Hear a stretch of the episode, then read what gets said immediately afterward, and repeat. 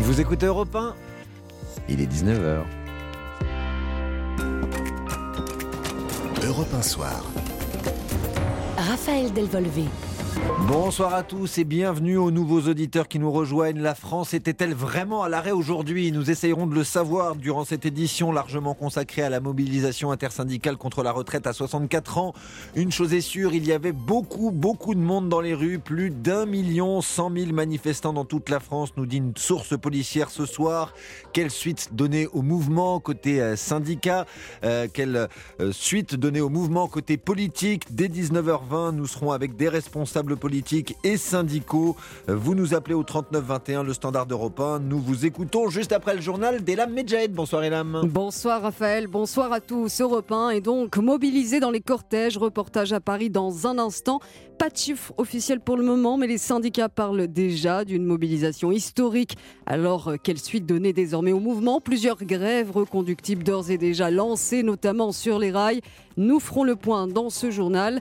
Passage au Sénat aussi, où le fameux article 7 vient d'être placé sur la table d'examen, donc dans le palais du Luxembourg. Et enfin, à suivre également une affaire de bras d'honneur à l'Assemblée nationale. Éric Dupont-Moretti, le ministre de la Justice, contraint de s'excuser après un geste déplacé. Et puis on ira à Munich où le PSG s'apprête à défier le Bayern. Et oui, Bayern PSG, c'est déjà demain. Bonsoir Marlène Duré. Bonsoir Raphaël. La tendance météo avec vous. Alors deux ambiances dans le pays demain. Hivernal avec de la neige sur l'extrême nord, vigilance orange dans le nord-Pas-de-Calais. C'est un temps qui va contraster avec cet air de printemps qui, qui régnera sur le tiers sud du pays en termes de température. Rendez-vous à la fin du journal pour une météo complète. À tout à l'heure, Marlène. Europe 1. Blocage, grève et manifestation, un mardi noir comme promis, il a eu lieu aux quatre coins de la France. 265 rassemblements sur tout le territoire pour dire non, non à la réforme des retraites. Plus d'un million cent mille manifestants selon des sources policières. À Paris, la CGT avance le chiffre de 700 000 personnes dans la rue. On y retrouve dans ce cortège l'envoyé spécial d'Europe 1, Wilfried De Villers. Bonsoir Wilfried. Bonsoir. Et le cortège est en train de se disperser en place d'Italie. Oui, place d'Italie, euh, point final hein, de cette mobilisation. Alors il reste tout de même quelques centaines de, manifestants ici, euh, mais euh, la place est complètement nassée euh, par, les CRS. Euh, cet après-midi, euh, ils étaient, vous l'avez dit, hein, 700 000 manifestants selon la, CGT. Hugues a participé à toutes les mobilisations depuis le début de l'année. Ce travailleur du secteur de l'énergie restera en grève tant qu'il le faudra. Malheureusement, s'il faut en arriver là, on y arrivera parce qu'on a manifesté dans le calme en respectant le débat démocratique. Bon, visiblement, euh, on n'est pas entendu. Maintenant, on va peut-être passer à la vitesse supérieure s'ils le font. Le Et la vitesse supérieure, c'est quoi? Bon, bah, On bloque, on, on éteint, on coupe, les, on coupe, un peu le courant, on, on, gêne. Non à la retraite à 64 ans, travailler oui, crever non, scandait encore euh, tout à l'heure Florian. J'aime bien mon travail, mais j'ai pas envie de travailler euh, toute ma vie euh, jusqu'à 70 ans parce que en réalité aujourd'hui c'est 64, mais jusqu'où ça ira. Alors, il y avait aussi euh, beaucoup de jeunes cet après-midi dans le cortège. Anna, à 25 ans, elle est très, très engagée hein, contre cette réforme des retraites. C'est des acquis que les générations précédentes ont obtenus, euh, des, acquis sociaux qu'on a envie de, perpétuer encore aujourd'hui pour nous qui rentrons tout juste dans le milieu professionnel et qui avons cette inquiétude justement de comment on va faire quand on sera plus âgé. Euh, la mobilisation a été euh, émaillée de violence, même si elle s'est euh, déroulée globalement dans le calme. Donc des violences et des affrontements avec les, les forces de l'ordre. Ici, place d'Italie, un groupe de manifestants a même tenté de s'en prendre à la mairie du 13e arrondissement avant d'être rapidement dispersés par les CRS. Des banques, des abribus aussi ont été saccagés. On parle d'une vingtaine d'interpellations dans le cortège parisien. Merci Wilfried De Villers. Et on apprend à l'instant quelques chiffres du ministère de l'Intérieur. 81 000 personnes euh, qui seraient euh, donc mobilisées à Paris, selon donc le ministère de l'Intérieur. Et nous aurons les chiffres de la place Beauvau de la mobilisation globale dans toute mmh. la France d'ici euh, quelques minutes. On vous les donnera évidemment dès que nous les aurons à disposition. Les syndicats, en tout cas, saluent d'ores et déjà une mobilisation historique.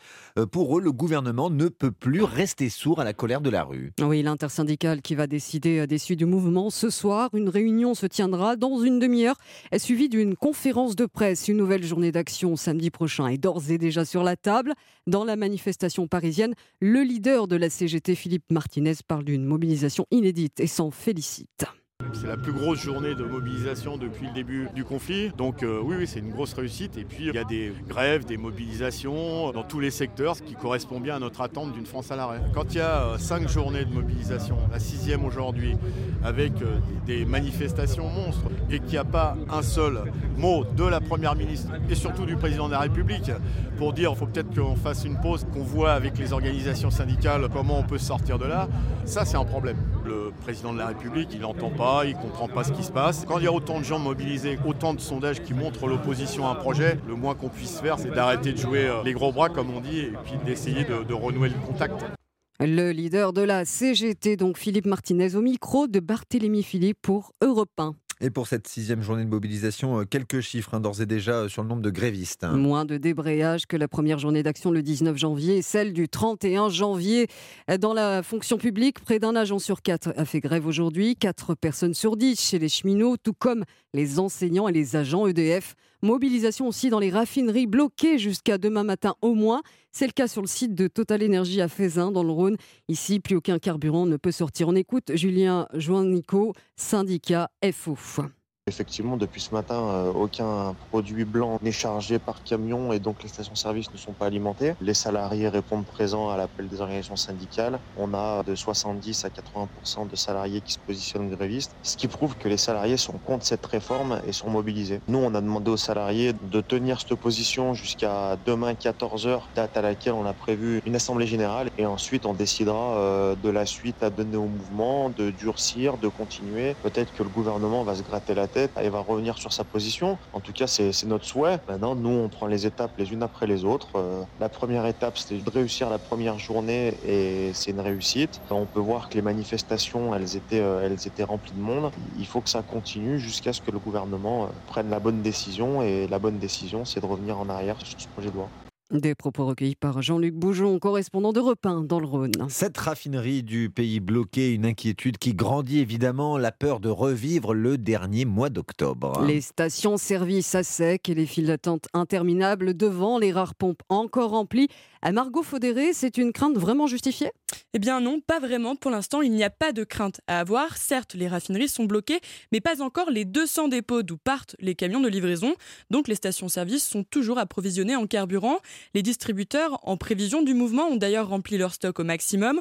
En moyenne, il y a toujours de quoi tenir un mois. Et à côté de ces réserves commerciales, il y a aussi les stocks de l'État. Trois mois de stocks stratégiques qui peuvent être mobilisés en cas de tension, ce qui avait été le cas à l'automne dernier. En fait, dans les prochains jours, ce sont surtout les mouvements de panique qui pourraient dégrader la situation, comme au mois d'octobre. En clair, ne changez pas vos habitudes, ne faites pas le plein si vous n'en avez pas besoin. C'est ce qui s'est produit ce week-end. On a déjà observé des ventes de carburant en hausse de 10 à 30% par rapport à la normale. Merci Margot Faudéré du service économie d'Europe 1. Alors cette grève est-elle partie pour durer? À quoi faut-il s'attendre demain Dans les transports, le trafic va s'améliorer, même si ça restera compliqué, Noah Moussa. Eh bien, la SNCF prévoit seulement un TER et un TGV sur trois en moyenne. Ce sera un peu mieux qu'aujourd'hui un intercité sur cinq alors qu'ils étaient totalement à l'arrêt ce mardi. En région parisienne, le trafic des Transiliens sera encore très perturbé avec un train sur trois sur les lignes du RER e A et B, un train sur cinq seulement sur les lignes C, D et E. Même situation du côté de la RATP, bus et tramways circuleront quasiment normalement, mais les métros, hormis les lignes 1, 4 et 14, ne fonctionneront qu'aux heures de pointe en trafic limité. Certaines lignes fermeront même plus tôt que d'habitude. Pas de changement sur l'aérien, 20 à 30% des vols sont annulés demain. Dans les écoles, les syndicats d'enseignants appellent aussi à reconduire la grève. À Paris, au moins 120 écoles primaires étaient fermées aujourd'hui. Noah Moussa du service économie d'Europe 1. Et nous prenons tout de suite la direction du Sénat où pendant que les syndicats réfléchissent à la suite à donner euh, au mouvement, eh bien, les sénateurs continuent d'examiner la réforme des retraites. Et oui, et c'est une séquence qui est scrutée hein, de près. L'article 7 en ce moment examiné hein, depuis à peine quelques minutes par les sénateurs. On retrouve l'envoyé spécial d'Europe 1 au Palais du Luxembourg. Bonsoir Alexandre Chauveau. Bonsoir. Alors ça y est, c'est parti hein, pour l'article 7. Oui, absolument. Il n'y avait pas eu de débat sur cet article à l'Assemblée. Il y en aura donc bien un au Sénat. Et les discussions devraient à minima durer une large partie de la nuit. Les sénateurs nous disent que cela pourrait aller jusqu'à 4 ou 5 heures du matin. Alors beaucoup ici auraient aimé débattre de cet article 7 plus tôt. C'était en tout cas la volonté de la droite majoritaire au Sénat. Mais les discussions sur chaque amendement ont pris du temps, ce qui a agacé les républicains. Le Sénat n'est pas un club de parole, me disait à l'instant Bruno Rotaillot, qui accuse la gauche d'obstruction. Réponse dans la foulée de Fabien Gay, sénateur communiste pas d'obstruction. On avait dit que mardi, on voulait arriver à l'article 7. Bon, on y est bientôt. Euh, on aura un débat qui, va être serré parce qu'il vient de se passer quelque chose d'inédit dans le pays. Hein. Plus de 3,5 millions de salariés euh, ont défilé dans les rues, 700 euh, 000 à Paris, des millions de grévistes partout dans le pays. Bon, il faut arrêter le massacre et le supplice chinois. c'est pour eux qu'on dit ça. Bon, ben, retirer cette réforme et puis on passe à autre chose. Voilà pour la réaction de la gauche ici au Sénat où les débats pourraient s'accélérer grâce à une sorte de carte joker à la disposition du président Gérard Larcher, l'article 38 qui permet de limiter la prise de parole à deux orateurs pour chaque amendement. Merci Alexandre Chevaux, envoyé spécial d'Europe 1 au Sénat. Et nous serons tout à l'heure à partir de 19h20 avec un, sénateur justement, Rachid Temal du Parti Socialiste. Nous serons également avec Prisca Thévenot, député Renaissance des Hauts-de-Seine. Euh, Céline Verzelletti de la CGT nous rejoindra également. Vos questions vos réactions sont les bienvenues. Au 39-21, on marque une pause et on revient sur euh, les suites dans l'enquête sur la disparition de Leslie et Kevin. A tout de suite sur Europe 1. Europe 1 Soir. 19h, 20h. Raphaël Delvolvé. La suite du journal de 19h avec Hélène Medjed sur Europe 1. Nous revenons dans quelques instants sur l'enquête euh, sur la disparition de Leslie et Kevin. Mais avant, détour par l'Assemblée nationale tollée après deux bras d'honneur du garde des Sceaux. Et oui, Éric Dupont-Moretti a avoué avoir fait ses gestes déplacés en direction d'Olivier Marlex. Le président du groupe LR dans l'hémicycle lui avait rappelé avant les mises en examen de membres du gouvernement murmurant voilà un bras d'honneur à la présomption d'innocence. On écoute les explications des deux hommes après cet incident.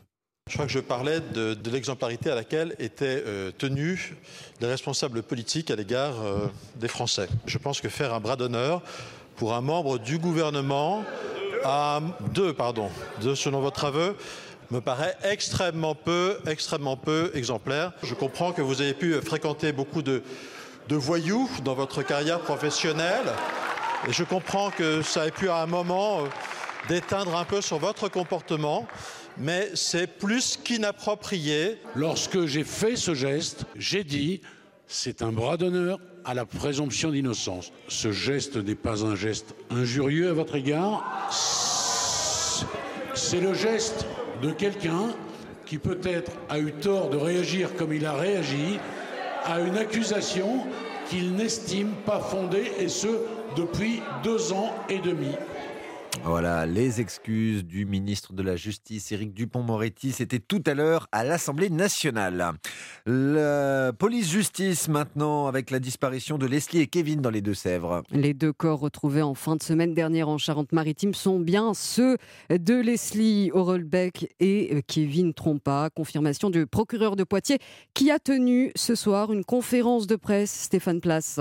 Oui, un double homicide commis, a indiqué le magistrat, dans une temporalité réduite, c'est-à-dire peu de temps après la disparition de Leslie, 22 ans, et Kevin, 21 ans. Cyril Lacombe est le procureur de Poitiers. Les motivations du passage à l'acte restent à confirmer. Déception sentimentale et ou dette financière. Le premier corps qui a été découvert est, selon toute vraisemblance, celui de M. Kevin Trompa. La mort a été probablement provoqués par des coups portés au moyen d'un objet contondant. Le second corps découvert est également, selon toute vraisemblance, celui de Leslie Orelbeck. Son identification est quasi formelle du fait de la présence de nombreux tatouages caractéristiques. La mort a été probablement provoquée par des coups portés au moyen d'un objet contondant. Il est à noter une absence de lésion ou de toute trace d'agression de nature sexuelle. L'enquête va devoir définir le rôle de chacun des trois suspects mis en examen et placés en détention dans cette affaire.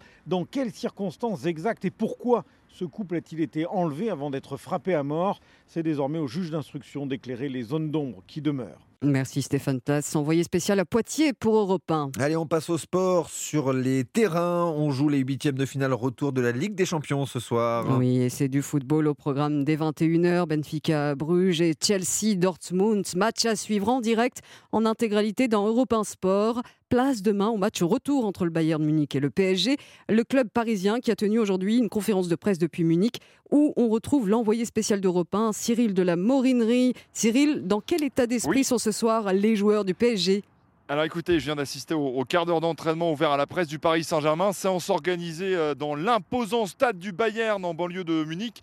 Les Parisiens ont débuté par euh, petits groupes dans la bonne humeur sur une magnifique pelouse qui vient d'être refaite. 5 degrés au thermomètre seulement. Le prodige Kylian Mbappé euh, portait un bonnet. Mis à part Neymar et Kipembe forfait, les principaux cadres sont présents, notamment Marquinhos, victime d'une déchirure intercostale, ou encore euh, Hakimi, mis en examen pour viol. Ils sont donc là, ici, pour ce grand match.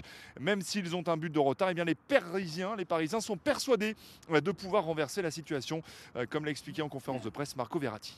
Oui, je pense qu'arriver à un match comme ça avec la confiance, c'est très important. Après les défaite Bayern, on s'est parlé, on savait qu'on devait faire encore quelque chose en plus. Et on a fait trois matchs avec trois victoires, on a, on retrouvé un peu de repères. Demain, ça va être la vérité, demain, c'est le terrain, c'est où il faut montrer qu'on est bien, qu'on est fort et qu'on peut, on peut gagner ici. Et signe de l'importance de cette rencontre, le président du PSG assisté à l'entraînement aujourd'hui, Nasser Al-Khelaifi, euh, sera présent demain à la rencontre en Bavière. C'est la plus importante, bien sûr, depuis le début de la saison. Merci Cyril de la Morinerie à Munich pour Europe 1. Place au marché financier à présent avec Didier Hameau de boursier.com.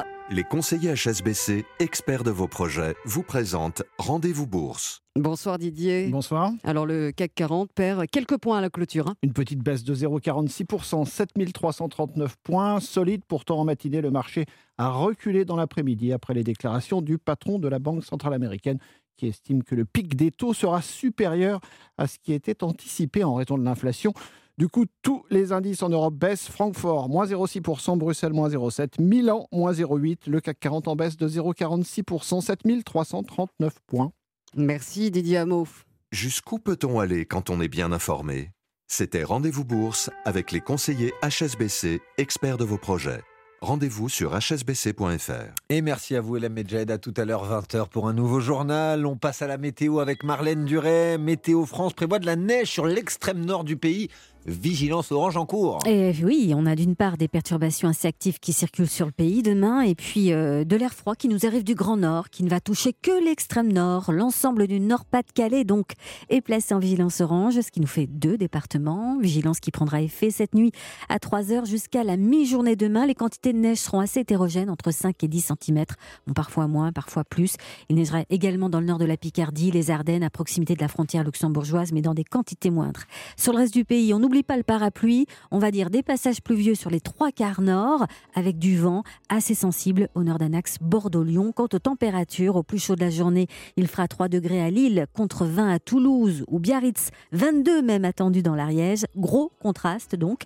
La tendance est généralement au redoux. Prévoyez quand même 14 à Paris, Nantes, Mulhouse, Nevers, Limoges et 15 à 18 près de la Méditerranée. C'est bien noté. Merci Marlène Duré. À tout à l'heure, 23h pour un nouveau point sur les couleurs du ciel. Retenez bien ce numéro, le 3921, le standard européen, pour réagir directement à l'antenne. Nous allons évidemment revenir sur cette nouvelle journée de mobilisation, la sixième contre la réforme des retraites euh, d'une source policière. À 17h, il y avait plus d'un million cent mille manifestants dans toute la France. On attend le décompte définitif du ministère de l'Intérieur. C'est à vivre dans Europe 1 Soir. A tout de suite. Europe 1 Soir. Raphaël Delvolvé. Le 39-21, le standard européen pour participer à l'émission. Plus d'un million de manifestants dans toute la France. Donc, on attend encore le chiffre définitif de la place Beauvau. Mais l'intersyndicale a-t-elle d'ores et déjà réussi son coup, faire monter d'un cran la contestation? Nous sommes avec Céline Verzelletti de la CGT. Bonsoir, madame. Bonsoir. Alors vos impressions à la fin de cette journée, la CGT, votre syndicat revendique notamment plus de 700 000 personnes dans la capitale Paris. Est-ce vraiment ce que vous espériez? Ah oui, c'est une très belle réussite, une très belle mobilisation hein, qui continue à, à s'ancrer sur tout le territoire d'une part et qui continue à s'élargir puisqu'on a de plus en plus de personnes qui viennent manifester et aussi il y a de plus en plus de personnes qui sont en grève. Donc oui, c'est vraiment euh, une, une réussite et, et, ça donne à voir que nous sommes bien déterminés, qu'il y a de plus en plus de personnes qui s'engagent dans la bataille et que le gouvernement, il a une seule chose à faire, en fait, c'est retirer son mauvais projet de réforme parce que sinon, de toute manière, on continuera et la mobilisation sera de plus en plus importante. Alors, ça dépend des secteurs. Hein. Il y avait moins de grévistes, par exemple, au sein de la SNCF que par rapport euh, à la première journée de mobilisation le, 19 janvier. On était euh, au-delà de, 40%. On est moins, à moins de 40% de grévistes. Je, parle seulement de la SNCF euh, ce soir. Alors, quelle suite donner au mouvement Céline Verzelletti L'intersyndicale se réunit en ce moment au siège de Force ouvrière. il y aura quoi? Une nouvelle journée de mobilisation? Alors, ce qui est sûr, c'est que dès demain, bien évidemment, il y a encore une mobilisation parce qu'il faut savoir que demain, le 8 mars, c'est la journée internationale de lutte pour les droits des femmes.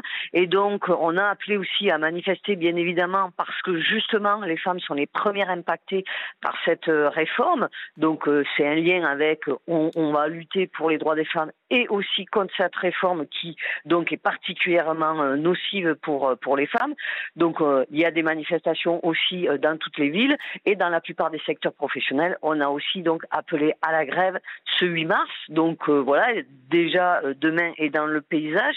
Et ensuite, là, l'intersyndicale est en réunion actuellement et euh, va décider d'autres journées aussi au-delà de, de, de, ce 8 mars, 7-8 mars, 9 Vous mars. Vous avez peut-être une date à nous donner ce soir, Céline Verzelletti? Ah non, euh, ça, on va attendre un petit peu, les, enfin, on va attendre l'intersyndicale. Hein, ça va euh, pas, ça, ça, ne va pas tarder, pardon. Mais là, il faut absolument que ce soit euh, l'intersyndicale qui annonce donc la suite, comme elle l'a fait à chaque fois.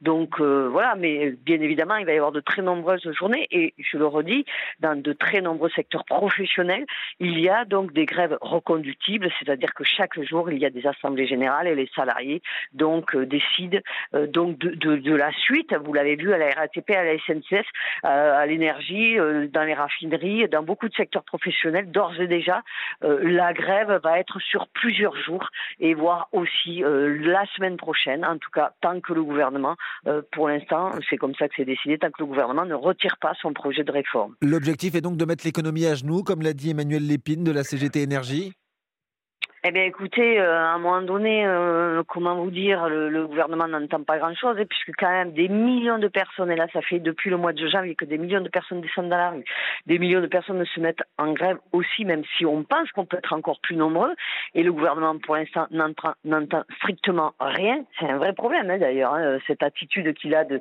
mépris, en plus, parce qu'à chaque fois euh, qu'il réagit, que ce soit Emmanuel Macron ou des ministres, nous, en tout cas, on le reçoit comme, du mépris prix et euh, euh, de la non prise en compte de, des préoccupations en plus qui sont multiples aussi, hein, parce qu'il y a cette question de, retraite parce qu'on n'a pas, on veut pas travailler deux ans de plus, elle n'est pas justifiée, elle n'est pas juste, mais en plus il y a, bien d'autres euh, préoccupations. Vous l'avez vu, on est en, en, crise au niveau de, de l'inflation, ça veut dire que nous on a des salaires qui n'augmentent pas, ou alors il faut se battre pour qu'ils augmentent. Donc ah bah c'est peut-être pas le moment de faire des grèves reconductibles alors. Ah ben si, justement, justement, parce que figurez-vous que d'ailleurs dans certains secteurs, en même temps, et ils ont bien raison, ils réclament des augmentations de salaire et, d'ailleurs ils les obtiennent. Mais bien sûr que si, c'est le moment de, batailler euh, partout, notamment sur les lieux de travail, parce qu'on doit obtenir aussi des augmentations de salaire. On doit arrêter toutes les mauvaises réformes. Si, c'est particulièrement le moment. Et d'ailleurs, euh, la population l'a bien compris. C'est pour ça qu'on est aussi nombreux et nombreuses dans la rue, parce que je peux vous assurer que ça fait un moment qu'on n'a pas vu autant de monde dans les manifestations. Alors l'intersyndicale veut aussi adresser un, courrier au président Macron dès ce soir pour être reçu à, à l'Élysée ces prochains jours. Vous pensez que ça peut aboutir? Mais écoutez, je pense que de toute manière, le président de la République n'aura pas d'autre choix que d'entendre ce qui se passe euh, aujourd'hui et ce qui va se passer demain, parce qu'on le voit, le mouvement ne s'essouffle pas. Au contraire, il y a de plus en plus de personnes donc qui se mobilisent et qui manifestent. Donc ça, je pense que ça ne va pas cesser, ça va continuer. Hein, euh, la mobilisation, véritablement, hein, va continuer à, à s'élargir. Donc je pense que plus vite euh, il, euh, il entendra tout ça et plus vite euh, il, reviendra à la raison et mieux ça sera pour tout le monde, hein, franchement, parce que de toute manière, moi je suis persuadée qu'on gagnera parce que là on le voit vraiment, vraiment, c'est une forte mobilisation. Et dans l'histoire, si on regarde à chaque fois, à un moment donné, euh, c'est, euh, enfin voilà, quand il y a, il y a beaucoup de, de mobilisation, un gouvernement, quel qu'il soit, il est obligé de reculer et de prendre en compte ce qui se passe. Merci beaucoup Céline à Verzelletti, secrétaire confédérale à la CGT. Dans quelques instants, nous serons avec Prisca Thévenot, député Renaissance, et Rachid Temal, sénateur socialiste, le 39-21 pour réagir. A tout de suite sur Europe 1. Europe 1 Soir. Raphaël Delvolvé. Merci d'être avec nous sur Europe 1, le 39-21, le standard d'Europe 1 pour réagir à, l'antenne. Nous évoquons la sixième journée de mobilisation intersyndicale contre la réforme des retraites. Euh, le point sur les chiffres dont nous disposons. La CGT revendique 700 000 personnes à Paris euh, ce, euh, ce mardi. 81 000 selon la préfecture de police. Une source policière nous confie qu'il y avait à 17h au moins 1 million 100 000 personnes dans toutes les rues de France euh, aujourd'hui. J'accueille maintenant Prisca Thévenot, députée Renaissance des Hauts-de-Seine. Bonsoir madame. Bonsoir. Avec nous également Rachid Temal, sénateur socialiste du Val d'Oise. Bonsoir monsieur le sénateur. Bonsoir. Et puis on nous appelle au 39-21, le standard d'Europe 1. Bonsoir Paul. Bonsoir. Euh, alors, dites-nous. Voilà, d'abord, je voudrais, avant de parler de la réforme des retraites, vous rappeler les vœux qu'avait fait le président de la République en janvier. Il souhaite que le peuple de France soit uni et solidaire. Alors, je voudrais savoir si, avec la réforme des retraites qu'il entame, il pense que le peuple sera uni et solidaire. Il est en train de euh, fracasser le peuple français, il est en train de, de voter les uns contre les autres, et il est méprisant vis-à-vis de ces mobilisations qui sont de plus en plus fortes. Il va arriver une chose, c'est que la réforme passera peut-être parce qu'il n'a plus rien à perdre, puisqu'il se présente aux élections, mais ça va se radicaliser de plus en plus. Et c'est le seul président qui ne tient pas compte des mobilisations. Voilà, c'est tout. Merci beaucoup euh, d'avoir réagi ce soir au 39-21, le standard européen, euh, Paul. Euh, ben, Prisca Thévenot, je me tourne vers vous, euh, puisque, euh, comme Paul, il y a beaucoup d'opposants à la réforme de votre majorité au standard européen, mais dans les rues de France également aujourd'hui. Le président Macron est-il sourd, selon vous, à, à tout cela? Absolument pas, il est absolument pas sourd. Et moi, je vais reprendre effectivement euh, les termes employés par euh, l'auditeur qui vient de s'exprimer, euh, qui est effectivement nous sommes et nous devons rester un peuple solidaire. Eh bien, qu'est-ce que le système de retraite par répartition? Eh bien, c'est justement un fabuleux trésor de solidarité entre les générations. Et c'est bien pour ça que nous voulons mettre en place une réforme pour maintenir ce système. Et ce que je trouve un peu dommage dans le débat global actuel, c'est qu'on se dit qu'on est pour ou contre la réforme. Mais l'enjeu aujourd'hui, c'est pour ou contre le maintien de ce système de solidarité. Et c'est de cela dont on doit pouvoir débattre, parler. Et ça a été le cas. Ça a été le cas au travers de nombreuses consultations, concertations qui ont eu lieu notamment avec les syndicats au cours des mois passés. Je ne pourrais pas laisser croire qu'aujourd'hui, le débat démocratique ne peut se passer que dans la rue. Bien évidemment, les manifestations sont légitimes, mais elles ne sont pas le seul endroit où le débat doit se faire. Il se fait en ce moment même d'ailleurs au sein du Sénat où le texte continue à avancer avec des débats, avec des amendements, avec des discussions. Et c'est comme ça qu'on va réussir à avancer. Le Sénat où l'on entame euh, l'examen de l'article 7, hein, celui euh, eh bien, euh, disposant du décalage de l'âge légal de départ à la retraite de 62 à 64 ans. Je vais vous donner la parole tout de suite, monsieur le, sénateur euh, Thémal. Juste avant, je vous donne ce chiffre de la CGT euh, qui euh, évalue la mobilisation du jour à 3 500 000 manifestants dans, dans toute la France. Euh, monsieur le sénateur, euh, l'exécutif est-il sourd euh, à cette mobilisation massive? D'abord, il faut rappeler la réalité de l'exécutif. C'est euh, M. Macron qui, euh, en 2007, a retiré euh, la pénibilité et donc le fait de la pénibilité dans le cadre de la retraite. C'est M. Macron qui, dans le précédent quinquennat, président donc, disait qu'il fallait surtout pas décaler l'âge de la retraite parce que sinon, les gens qui terminent face au chômage, etc., seraient deux ans de plus. C'est ça la réalité. Et qu'aujourd'hui, on voit qu'il revient avec une parole qui n'était pas la sienne, encore une fois, euh, lors du précédent quinquennat, et que la majorité des Français sont en désaccord pour une raison simple c'est qu'ils savent très bien ce que ça veut dire. Aujourd'hui, concrètement, pour les femmes, la mesure est, euh, est, euh, dévastatrice. Pour les, carrières hachées ou les carrières difficiles, c'est la même chose. Les 1200 euros qui étaient annoncés, c'est une fumisterie, puisqu'à la fin, c'est pas tous les Français, ce sera que 12 000. Et donc, vous voyez bien que les Français ont compris ce qui se passe. Ils disent, ce projet-là n'est pas acceptable. Et d'autant plus que dès le début, ce gouvernement dit, il n'y a pas d'autre option. Mais il y en a d'autres.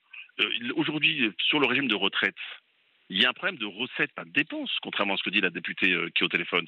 C'est un problème de dépenses, de recettes, pardon. Donc dans les recettes, on pourrait demander, par exemple, aux employeurs de tous ces plus, on pourrait faire des choix différents. Non, le gouvernement dit, il n'y a qu'à travailler plus et pas d'autres discussions. Et je termine là-dessus, c'est que je rappelle, contrairement à ce qui a été dit aussi par la députée, il n'y a pas eu de discussion avec l'intersyndicale et les syndicats. Tous le contestent. Tous ont dit, on nous a entendus, écoutés, mais jamais on a négocié. Donc c'est encore une fois un projet qui se fait en chambre. Et je peux vous assurer que ce soir au Sénat, on mesure bien que finalement, c'est la droite et ses propositions qui vont dominer, puisque finalement, M. Macron et sa majorité ne sont que des que sont, ne sont que le pont. Là, pour la preuve, c'est qu'il y a eu un amendement qui a été adopté par le Sénat, par la majorité droite, qui propose la capitalisation. Qu'est-ce que ça veut dire Une capitalisation partielle, Rachid Temal. Hein? Oui, mais sauf que partielle, ça veut dire quoi? C'est le premier étage de la fusée, comme dirait M. Rotaillot.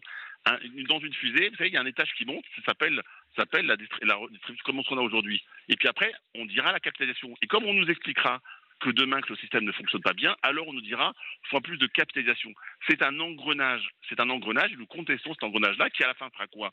Que finalement les Français verront leur pension de retraite diminuer dans quelques années. Nous sommes, nous sommes contre cette vision-là, et c'est pour ça que nous la contestons, et nous débattons, et nous posons des amendements euh, au Sénat. Et ça s'annonce euh, tendu, hein, cet examen de, l'article 7 ce soir au, Palais du Luxembourg. C'est pas, pas, tendu. Une tension républicaine, une tension républicaine, vous m'avez compris, Rachid Temal. on va laisser répondre Prisca Thévenot, hein, qui est députée Renaissance des Hauts-de-Seine. Non, mais il y a eu beaucoup de choses qui ont été dites et qui n'avaient pas beaucoup d'enchaînement en réalité logique. Donc, je suis désolée, monsieur Thémal. Euh, je, vais, le dire très concrètement. Non, mais monsieur Thémal, monsieur euh, je, vais le dire de façon très concrète. Moi, ce qui me, ce qui me, qui m'afflige vraiment, c'est d'être en permanence en train de me dire que je suis face à des élus de gauche, des militants de gauche, des euh, engagés de gauche, à les supplier de venir se mettre autour de la table et discuter pour faire en sorte que notre système de retraite par répartition par répartition, continue à exister parce que c'est un formidable héritage. Et je le dis de façon très claire, on a eu des, euh, des, leçons de vie sur tout et n'importe quoi venant à venir tuer le débat. Aujourd'hui, nous devrions tous être autour de la table pour le faire. Et je vous le dis très clairement, quand vous dites que les syndicats n'ont pas été entendus et leurs revendications n'ont pas été pesées dans le texte, c'est faux. Par contre, ce qui est vrai, c'est que les élus de gauche à l'Assemblée nationale, je vais finir, et commencer par m'écouter déjà quand je, finis ma phrase, euh, à l'Assemblée nationale, à l'Assemblée nationale, les élus de gauche se sont levés main dans la main, unis, pour voter contre l'index senior. L'index senior a été demandé par qui, Monsieur Temal Par justement les syndicats. Donc les leçons de on n'entend pas, pardon, mais ce n'est pas la réalité des faits. Donc maintenant, ce que j'ai envie de dire, c'est plutôt que d'être dans un discours ou un débat politicien entre nous, là, rentrons sur la logique politique de sauver cet héritage qui est un héritage de la social-démocratie extrêmement fort pour préserver notre système de retraite par répartition. On va écouter euh, Patrice qui nous appelle maintenant au 3921. Rachid Temal, vous répondrez après. Excusez-moi, euh, priorité aux auditeurs, c'est comme ça sur Europe 1. Euh, bonsoir Patrice. Oui, bonsoir monsieur. Alors, on vous écoute. bon, ben, depuis quelques jours, je vous suis là pour, les, pour ces histoires de retraite. Donc, moi, c'est simplement qu'il y a quelques jours, j'ai entendu, j'ai cru comprendre que euh, c'était M. Retailleau qui mhm. s'opposait un petit peu euh, au gouvernement qui, pour une histoire de, de, de, mettre, en, si vous voulez, un petit peu euh, des gens d'un certain âge au travail pour leur permettre vous évoquez de le travailler. CDI senior, voilà, qui a été adopté ben par le Sénat. je viens, d'entendre, ça tombe bien parce que je viens d'entendre quelqu'un qui parlait de ça. Et donc M. Retailleau lui disait, à la limite, ça peut nous rapporter je crois qu'il disait euh, un milliard, alors que le, dans le, le, gouvernement refusait un petit peu ce genre de choses parce que ça pouvait coûter. Alors moi, je donne juste mon exemple rapidement. Je suis né en 47, donc je suis pas, je suis pas un jeune. Hein. Euh, je continue à travailler. merci. Donc je continue, je continue, à travailler comme VRP, ce qui a été une grande partie de ma, vie pratiquement, euh, avec un grand plaisir. Donc je touche une retraite que j'ai eue euh, comme tout le monde, mais euh, aux alentours de 63-64 ans. Et là, je travaille pour une société avec un grand plaisir. Et si vous voulez, je, euh, je cotise. Alors, évidemment, j'ai une, une, fiche de paye, mais il y a des choses, des cotisations, si vous voulez, c'est dans le vide, quoi. À la limite, pour ma retraite, c'est plus la peine. Donc, si vous voulez, ça rentre dans le, dans le pot commun, euh, je pense, national. Donc, mais si vous voulez, au moins, moi, j'ai le plaisir de pouvoir encore être actif Euh, l'entreprise, je pense, est contente d'avoir quelqu'un qui travaille pour elle aussi. Et, et, je ne suis pas seul. Ce que je voulais dire, c'est dans mon entourage d'amis, je vous cite trois, quatre, cinq exemples de gens qui ont à peu près mon âge et qui continuent à travailler. Donc quand j'entendais qu'il peut y avoir 100 000 personnes de M. Rotaillot et disait ça, je dis oui, tout à fait, je suis l'exemple. C'est pour ça que je voulais témoigner. Je suis au boulot à 75 balais. Euh, euh, voilà, c'est tout. Et finalement, ça se passe bien. Et, euh, et, donc, je suis certainement pas le seul. Et donc ça, c'est un aspect euh, minime peut-être des choses. Mais enfin, quand j'ai entendu que ça, il y a deux, trois jours, je me suis dit, tiens, ben, ça tombe un peu dans, dans, dans, dans ce qui me concerne moi. Mhm. et, et, voilà. Donc, Merci voilà, d'avoir voilà, témoigné donc, euh, ce soir sur Europe 1, euh, cher Patrice. Alors, vous êtes un, un cas, mais qui n'est pas majoritaire. Hein. La, plus de la moitié des seniors euh, sont euh, au chômage. Et là, c'est la réalité de notre euh, société euh, aujourd'hui. Euh, Prisca Thévenot, le, le, gouvernement était opposé à ce CDI senior, hein, demandé par les sénateurs de droite. Il Bah, est, ce qu'on il est voit toujours là d'ailleurs. Non, mais ce qu'on voit dans ce que vous êtes en train de dire, c'est que je, je suis un peu déçue de le dire en tant que parlementaire à l'Assemblée nationale, c'est que au Sénat, le débat peut avoir lieu. Le débat avance. On débat de sujets de fond. Donc encore une fois, avançons sur ce sujet. Euh, J'ai envie de le dire de façon très claire, les débats ne sont pas terminés euh, au Sénat, n'est-ce pas, euh, Monsieur Thémal, et qu'ils continuent ainsi. Le, ce qu'on est en train de discuter euh, aujourd'hui là, au travers de cet amendement, ce sujet, mais comme d'autres sujets euh, qui peuvent avoir lieu, eh bien, nous aurions aimé, nous aussi, en tant que parlementaires à l'Assemblée nationale, pouvoir avoir euh, ce débat-là, sauf que nous n'avons pas pu l'avoir. En tout cas, le débat, euh, il existe hein, à l'Assemblée nationale, au Sénat, euh, sur Europe 1, euh, dans les médias. On a un peu tout dit hein, sur cette réforme des retraites. Le texte a été enrichi. Et ce qu'on constate, Rachid Temal, c'est qu'il y a toujours une très forte opposition. D'ailleurs, aujourd'hui, ça a été la plus forte mobilisation depuis le début du mouvement. Le, chiffre de la place Beauvau vient de nous parvenir. Il y avait, selon la police, 1 280 000 opposants à la réforme des retraites aujourd'hui dans l'Hexagone. Je rappelle le chiffre de la CGT, 3 500 000. Rachid Temal. Bah, moi, je veux dire d'un mot d'abord à ma collègue députée. Euh, d'abord, dire que les syndicats ont été entendus, ce n'est pas vrai. Écoutez l'intersyndicale, ce n'est pas vrai. Vous pouvez répéter toujours un mensonge, ça reste un mensonge. Ça, c'est le premier point. Deuxième point, vous l'avez dit vous-même, il y a euh, la moitié des Français qui terminent malheureusement leur vie professionnelle, soit au chômage, soit aux minima sociaux. Ça, c'est un vrai sujet.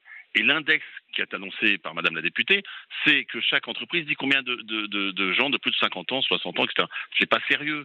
Ce n'est pas sérieux. Et dernière chose que je veux ajouter, quand elle dit qu'il faut sauver le système, il n'y a pas à être sauvé puisque le président du Conseil d'orientation des retraites lui-même le dit. Il n'y a pas de, de, de à demeure. Il y a un déficit de 0,3%, je dis bien 0,3% à trouver. Travaillons ces questions-là. Mais aujourd'hui, une vraie réforme serait quoi? Comment se fait-il que les femmes aient des pensions de retraite moins importantes que les hommes? Comment on fait que la carrière longue, hachée, difficile, puisse partir plus tôt en retraite? Comment on fait pour que les, seniors restent jusqu'au bout de l'emploi? Ça, c'est des vrais sujets. Pas-delà de ça, qu'est-ce qu'on nous propose? On nous propose simplement de décaler l'âge. Ce n'est pas acceptable et c'est pour ça que les Français sont mobilisés. Et, moi, je le dis à Madame euh, la députée, vous nous dites, mettons-nous autour d'une table. Mais je vous rappelle que jamais vous l'avez fait, puisque vous avez passé un texte à l'Assemblée dans des conditions contraintes et au Sénat dans des positions contraintes. Ce n'est pas ça la discussion. Donc aujourd'hui, qu'est-ce qui se passe pour vous dire au Sénat? La droite reprend la main, d'ailleurs le dit ici en disant bah nous on va faire la réforme que vous ne savez pas faire, monsieur le gouvernement, et qu'à la fin, comme le gouvernement aura besoin des voix de la droite à l'Assemblée, vous verrez qu'à la fin, cette réforme ne sera pas une forme de gauche, mais une réforme de droite, condamnée contestée par les Français. Et donc, quand la gauche reviendra au pouvoir, nous allons abroger cette loi si elle devait aller jusqu'au bout. On continue la conversation après une courte pause sur Europe 1, le 39-21, le standard pour euh, réagir, intervenir à, à l'antenne. Nous sommes avec la députée Thévenot, députée Renaissance des Hauts-de-Seine, et le sénateur Thémal, sénateur euh, socialiste. A tout de suite sur Europe. Europe 1 Soir. Raphaël Delvolvé. Merci d'être avec nous sur Europe 1, le 39-21, le standard pour réagir à l'antenne. Nous revenons sur cette euh, sixième journée de mobilisation de l'intersyndicale contre la réforme des retraites. C'est la plus importante, à en croire les chiffres du ministère de l'Intérieur. Il y avait, selon la police, 1 280 000 manifestants dans toute la France, plus de 3 500 000 selon la CGT. Nous sommes avec euh, Prisca Thévenot, député Renaissance des Hauts-de-Seine, et Rachid Temal, sénateur socialiste du Val d'Oise. J'en profite pour vous dire qu'au Sénat, ce soir, on a entamé l'examen de l'article 7, euh, celui euh, prévoyant euh, le décalage de l'âge légal de départ de 62 à 64 ans. On va écouter Catherine qui nous appelle au standard le 39-21. Bonsoir Catherine. Oui, bonsoir. Alors vous êtes à Paris, je crois, et vous avez Moi, été un peu bloqué oui. aujourd'hui. Un peu bloqué aujourd'hui. J'avais un rendez-vous médical important, euh, vraiment important pour un IRM bou- boulevard du Montparnasse. Euh, ben, il n'y a pas eu moyen. J'ai dû trotter euh, euh, trois quarts d'heure pour arriver à mon rendez-vous à l'heure. Et personne. et au départ, tout le monde était au laboratoire. Les infirmières, les docteurs, tout le monde était là. Voilà. Bon. Donc, euh, bon, bah. Mais vous soutenez les manifestants vous les, compre- vous les comprenez Quand ou pas même, tout le monde était là à travailler. Ah oui, d'accord. Donc euh, c'est quoi? C'est un demi-blocage en fait.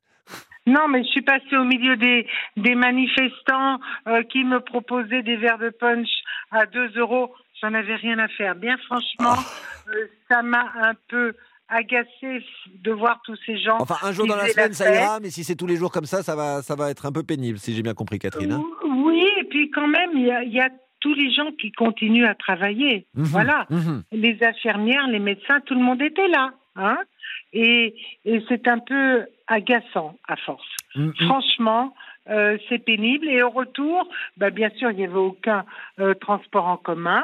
Donc j'ai refait mes trois quarts d'heure de marche en croisant beaucoup de piétons.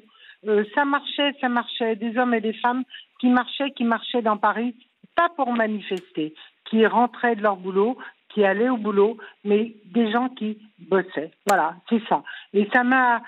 Euh, J'étais, j'étais triste de voir euh, cette France euh, euh, ben, qui va pas. Voilà. Merci beaucoup, euh, Catherine, d'avoir témoigné ce soir sur l'antenne d'Europe 1, d'appeler, d'avoir appelé le, le 3921.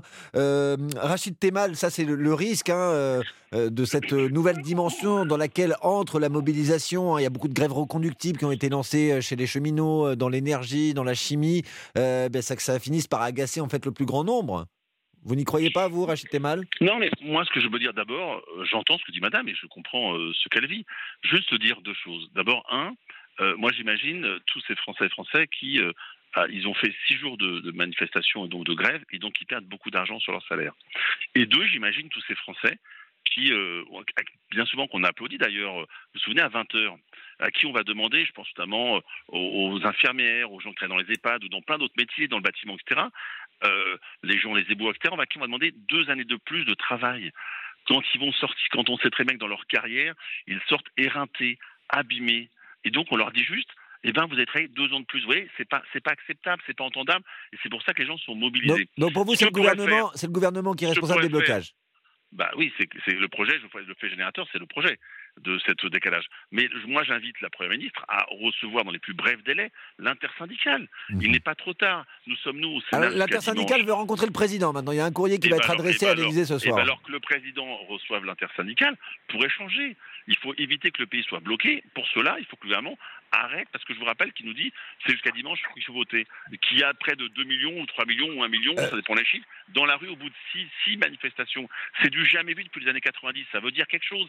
Ça veut dire un malaise français. Ça veut dire, une- ça veut dire un trouble dans le pays. Ça veut dire des difficultés, Mhm. des gens personnellement atteints. Donc je pense qu'il faut les entendre. Et les entendre, effectivement, si le président de la République peut recevoir l'intersyndicale, pour échanger. Peut-être qu'on trouvera des voies de passage. peut-être Prisca des Thévenot, améliorations. euh, c'est bon, les cycles de concertation sont déjà passés. Maintenant, c'est trop tard. Le, le président ne peut pas euh, reparler avec l'intersyndicale. C'est pas le bon moment, là Mais moi, j'ai envie de dire à mon collègue sénateur de se saisir de sa mission de sénateur et de faire en sorte que ces revendications qui sont exprimées dans la rue, qui sont des revendications légitimes, parce que une Avec les manifestation, c'est l'occasion de de toute façon, de toute revendication. Monsieur, monsieur, je suis en train de parler vraiment, monsieur le sénateur, vraiment.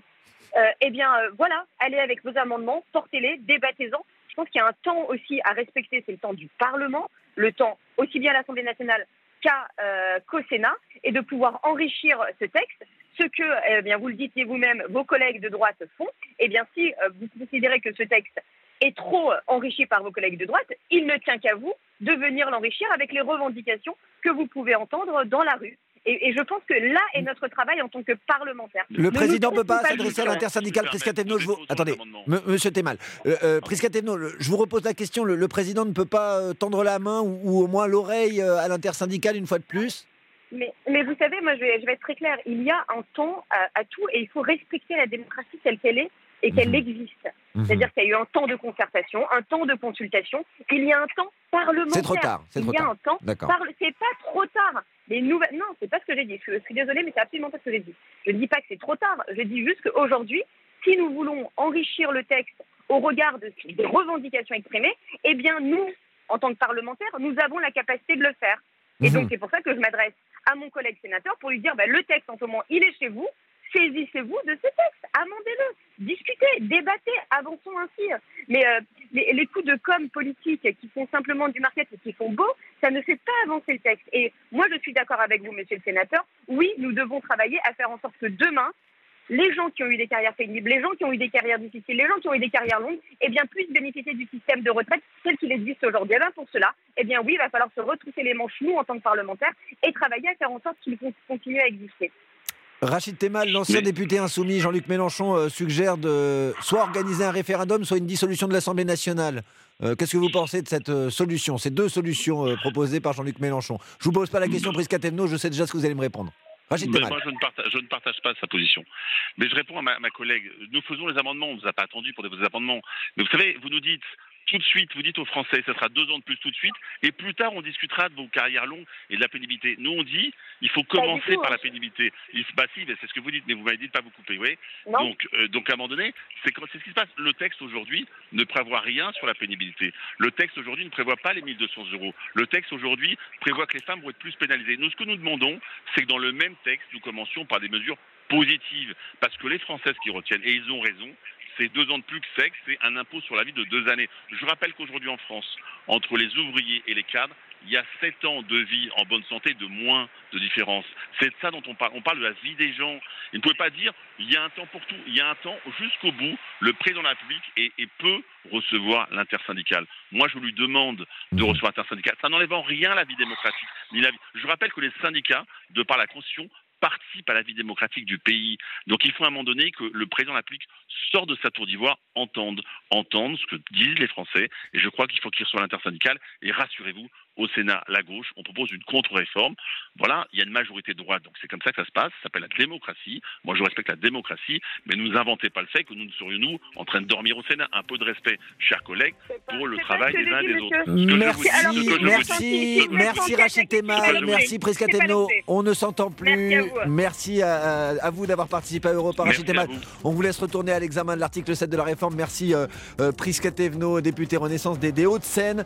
Euh, merci à vous également votre fidélité, à nous, nouveaux auditeurs qui, à l'occasion de cette nouvelle journée de mobilisation, bien, nous ont rejoints euh, sur Europe 1. C'était un plaisir d'être avec vous. Euh, je vous donne rendez-vous euh, donc demain pour un nouveau Europe 1 soir, mais aussi avec Elisabeth Assayac pour La France Bouge. C'est notre rendez-vous des entreprises entre 13h et 14h sur Europe 1. demain, c'est la journée internationale du droit des femmes eh bien, Elisabeth Assayag recevra notamment Gwendoline Cazenave, directrice générale de l'Eurostar. Le thème de l'émission de demain, les femmes entrepreneurs qui ont su s'imposer dans un secteur majoritairement masculin.